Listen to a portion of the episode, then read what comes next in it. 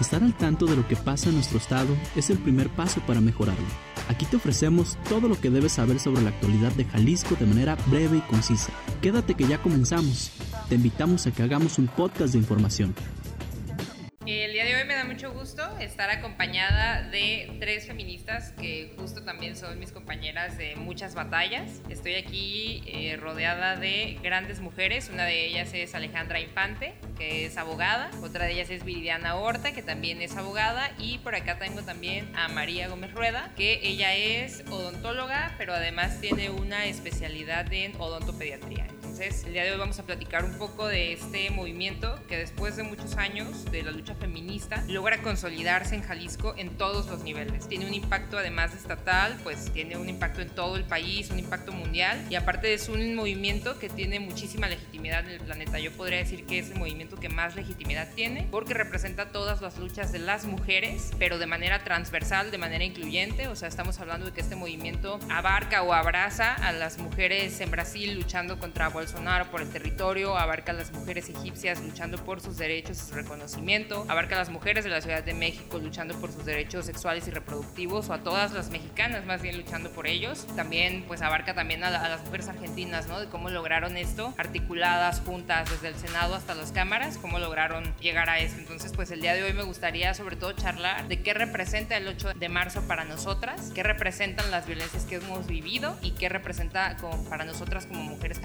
jaliscienses. No sé si, si alguna pudiera empezar. María, ¿qué tal? Sí, sobre todo creo que es importante, ¿vale? Bueno, gracias por, por el espacio. De verdad que gusto estar acompañadas por mujeres que respeto y que admiro mucho además, todas unas luchadoras desde los espacios en donde estamos. Y como bien lo decías, Vale, es bien importante observar cómo este movimiento cada vez toma más fuerza, no solamente, como dices, a nivel local, sino en el mundo. Vemos cómo, a pesar de que el mundo nos dice las mujeres que no hay que estar organizadas, que tenemos que ser como individualistas y luchar solamente por lo que nosotras queremos a nivel individual, nosotras hemos demostrado lo contrario con el movimiento, hemos sabido tejer redes, hemos sabido organizarnos y sobre todo reconocernos para lograr los objetivos que tenemos en las distintas partes del planeta, como bien lo dijiste. Y qué orgullo de verdad formar parte de esta generación en donde tenemos como objetivo generar igualdad, en donde tenemos como objetivo dejar pisos más parejos en todos los ambientes, en todos los espacios para las generaciones que vienen.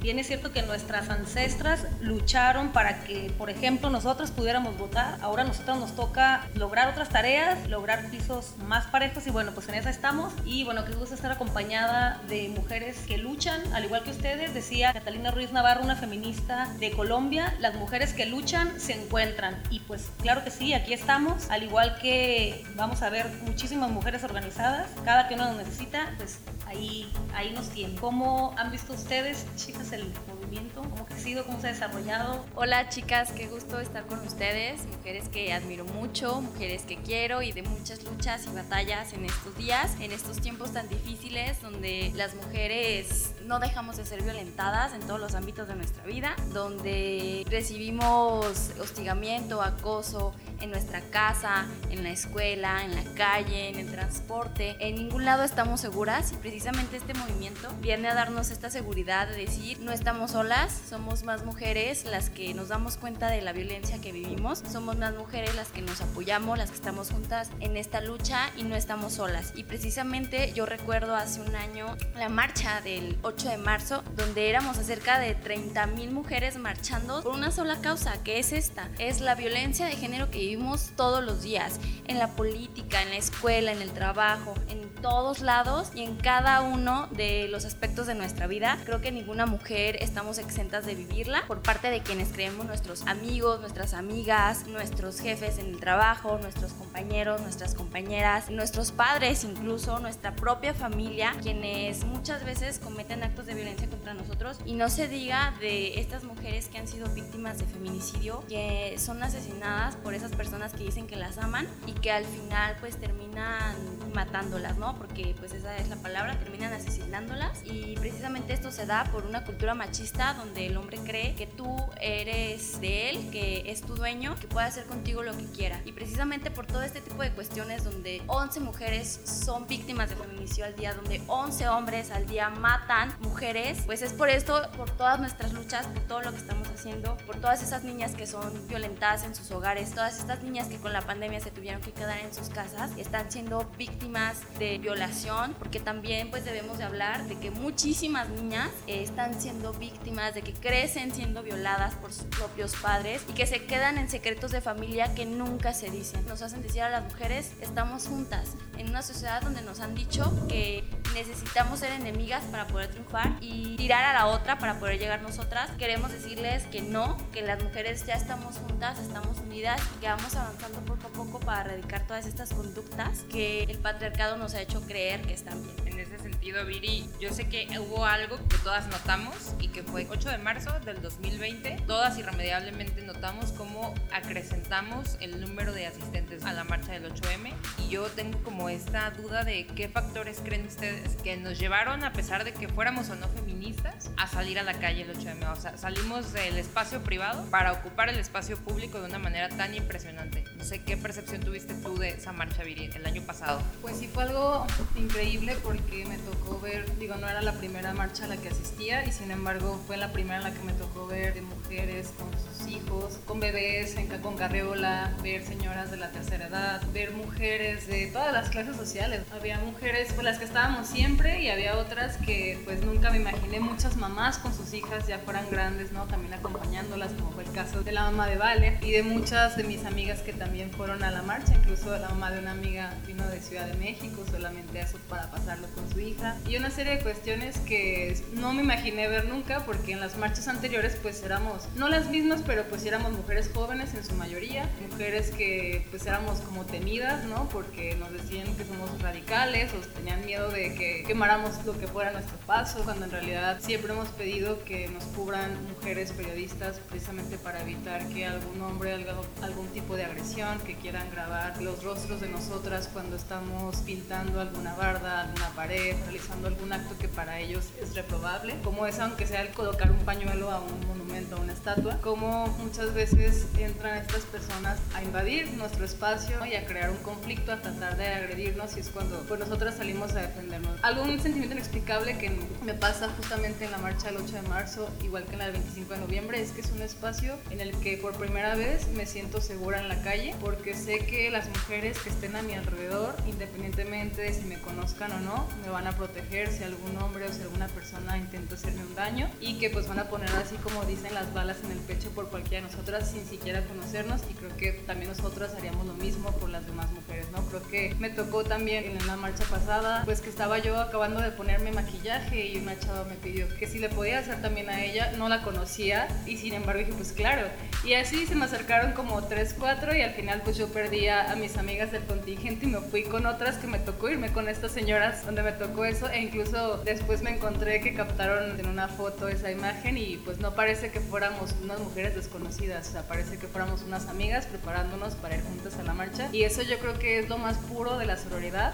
que en ese momento todas, independientemente de tu clase social, del feminismo con el que te identifiques, de las violencias que hayas pasado, de tu color de piel, todas valemos lo mismo, todas vemos por todas y creo que eso es lo más puro que he sentido de una gran, gran amor entre nosotras. Y sobre todo, como bien lo mencionaste, Vale y Viri, que a mí me llamó muchísimo la atención de cómo creció el movimiento de un año a otro en Jalisco. Un año antes que éramos 7 mil mujeres saliendo a marchar y de un año a otro 35 mil. Creo que lo que más me llamó la atención fue cómo las mujeres, uno, fuimos dejando de normalizar la violencia, cómo nos empezamos de manera colectiva e invitamos a toda la sociedad a cuestionarse lo que estaba pasando, a cuestionarse por qué es necesario cambiar esta realidad que tenemos, esta realidad que nos duele, por qué es necesario salir a exigir justicia por las 11 mujeres que están asesinando todos los días en nuestro país. Y para mí lo más impactante de lo que sucedió en el movimiento de mujeres de un año a otro,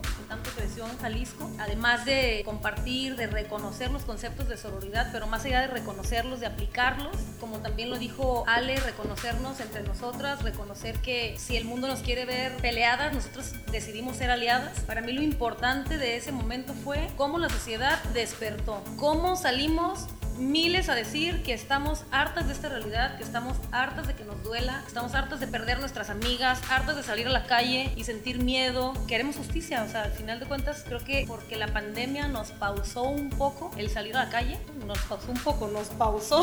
salir a la calle. Bueno, creo que en cuanto se pueda este movimiento va a seguir fuerte, vamos a seguir cada vez tejiendo nuestras redes, cada vez reconociéndonos hasta lograr de verdad que haya un verdadero cambio y no solo en la parte que nos toca, porque creo que las mujeres ya estamos entendiendo cómo organizarnos y también una de las cosas que hace falta para sumar al movimiento es que también los hombres reconozcan sus violencias, reconozcan las formas en las que están viviendo su masculinidad, las formas en esta cultura y esta organización patriarcal nos daña, porque al final de cuentas es un daño que llega a todas y todos. En ese momento, cuando también todas las personas reconozcan la parte que tienen que hacer para contribuir a tener sociedades más iguales, sociedades menos violentas, creo que vamos a lograr el objetivo. Nos falta un montón por hacer, pero bueno, estamos listas para en cuanto termine la pandemia volver a salir a las calles y no nada más ser 35 mil mujeres, sino pues que el número rebase ya nuestras expectativas. Y yo no tengo duda que así va a suceder. Se me viene a la mente ahorita que hablan de, de la unidad y cómo nosotras ya hemos despertado y cómo el feminismo nos ha llevado a estar unidas y creo que es lo que nos hizo que nos uniéramos, ¿no? Empezar a investigar qué es el feminismo y cómo nos empezamos a poco a poco ir empapando. A las tres las conozco este, haciendo política estudiantil, a Valeria y a María las conocí siendo secretarias de la FEU y pues me acuerdo cómo en ese entonces pues las mujeres ahora sí que entre las distintas expresiones que había en la federación pues ahora sí que mujeres juntas ni juntas. No había una sororidad, no había esto y por eso también es que ustedes como secretarias sobre todo las violentaban más que nosotros que no estábamos en ese espacio. Y cómo les tocó resistir, cómo les tocó en un afán de sobrevivir, también incluso que nosotros replicábamos ciertas conductas violentas, pero porque nos orillaba esto, ¿no? O era la única forma de poder permanecer ahí, de tratar de cambiar las cosas y de tratar de hacer algo. Y yo creo que hoy en día incluso podemos verlo con las nuevas generaciones en la misma política estudiantil, cómo ya no les importan los colores, cómo ya pueden ser amigas, pese a que los hombres sigan sin aprobarlo, ¿no? Porque como nosotros hacemos también una política distinta. Si nosotros nos juntamos, sí es no nada más por decir que estamos juntas para una marcha, juntas para una foto, juntas para X cosas, sino que es juntas en cualquier ámbito de la vida, sea público o privado. Y estoy, estoy segura que cuando lleguemos a gobernar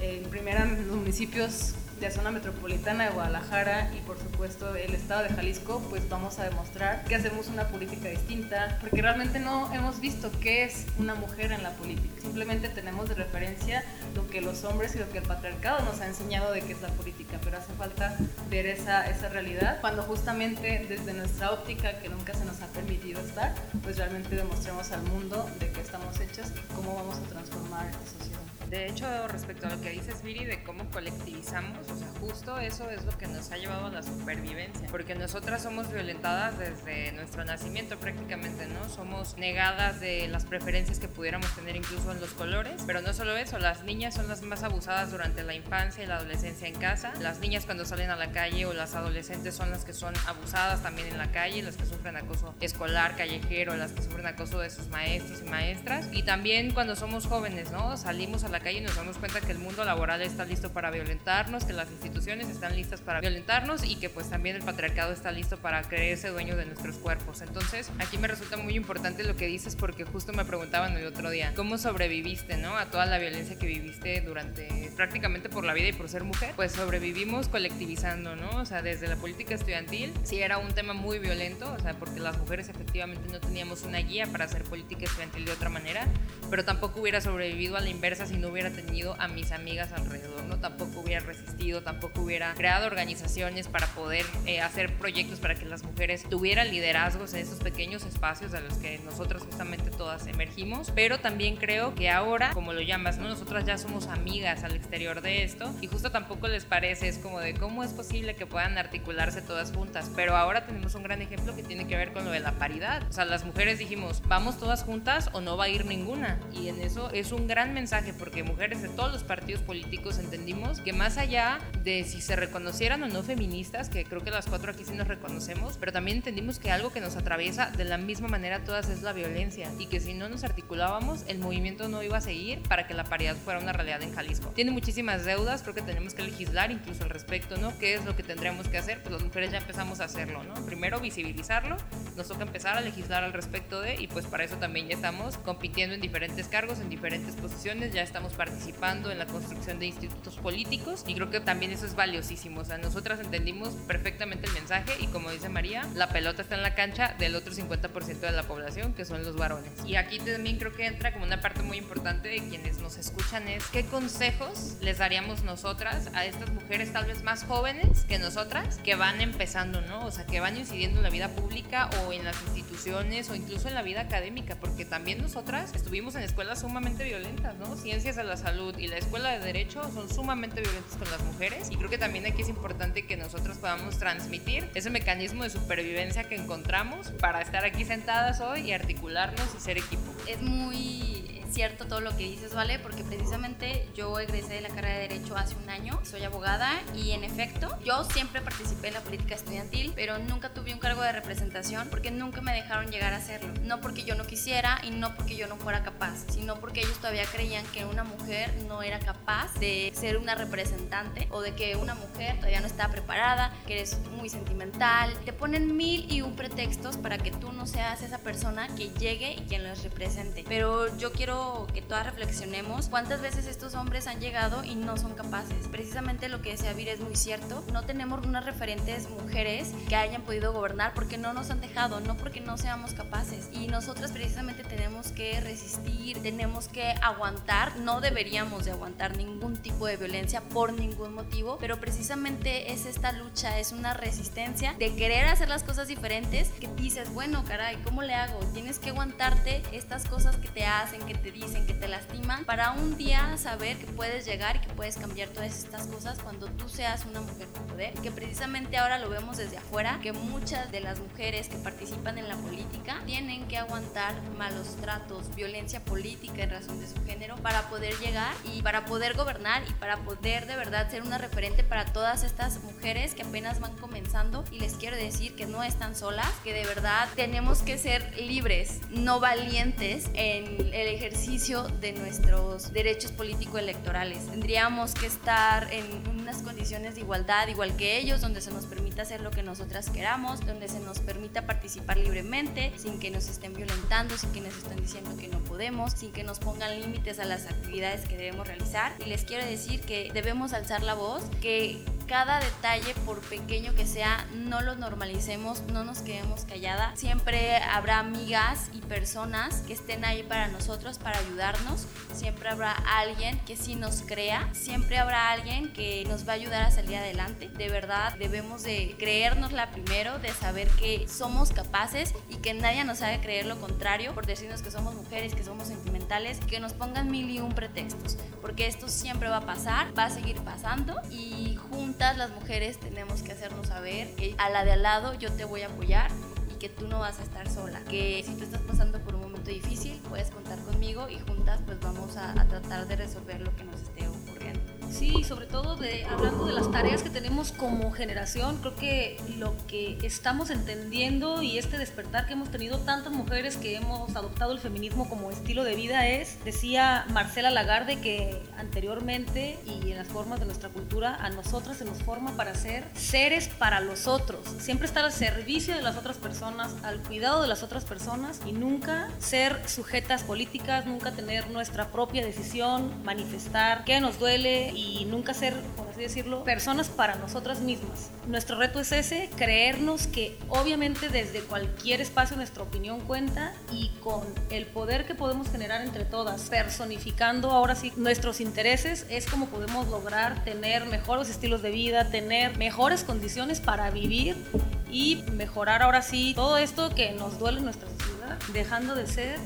decía Marcela Lagarde, sujetos para los otros, no está peleado, obviamente podemos cuidar de los demás, pero poniéndonos siempre al frente a nosotras. Y bueno, creo que esto lo estamos entendiendo cada vez más. Y pues de eso se trata también el empoderarnos para tomar las decisiones desde cualquier espacio de gobierno, poniendo las condiciones de desigualdad que cada uno tenemos. Y por eso es la urgencia de llegar para tener democracias también más sanas, más más paritarias? Bueno, pues creo que sí tenemos mucho trabajo aún, pero me refiero a lo que no hemos hecho, o sea, porque de hacer muchísimas cosas ya, colectivizamos, ya marchamos, ya salimos a hacer iconoclasia. Para quien no sepa qué es la iconoclasia es pues marcar a través de diversos mecanismos pues las estatuas, los monumentos y demás y que queden para la historia, ¿no? Y que también eso es algo muy importante porque las mujeres llevamos este mensaje de que estamos hartas, estamos hartas de la impunidad, estamos hartas de que el 99% de los casos que tengan que ver con violencia de género no reciban sentencia y eso pues también tiene que ver con que las instituciones están cooptadas por los hombres y que a medida que las mujeres lleguemos a estos espacios pues podremos ir erradicando este tipo de comportamientos, la revictimización de las mujeres y sobre todo que todo se vea con perspectiva de género. Yo del 8 de marzo me llevo grandes aprendizajes, sobre todo el haber convivido un poco más con ustedes incluso desde ese entonces y a la fecha y que ese tipo de relaciones o ese tipo de encuentros que hemos tenido nos hagan construir cosas aún más grandes, incluso para todas las mujeres con las que convivimos. Creo que este 8 de marzo sin duda será típico,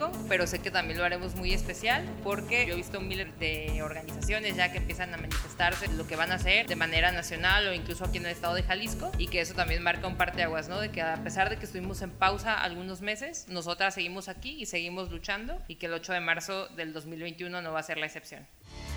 Para conocernos mejor, entra a hagamosjalisco.mx y síguenos en Twitter, Facebook e Instagram como Hagamos Jalisco. Gracias por escucharnos. Pronto regresaremos con más información.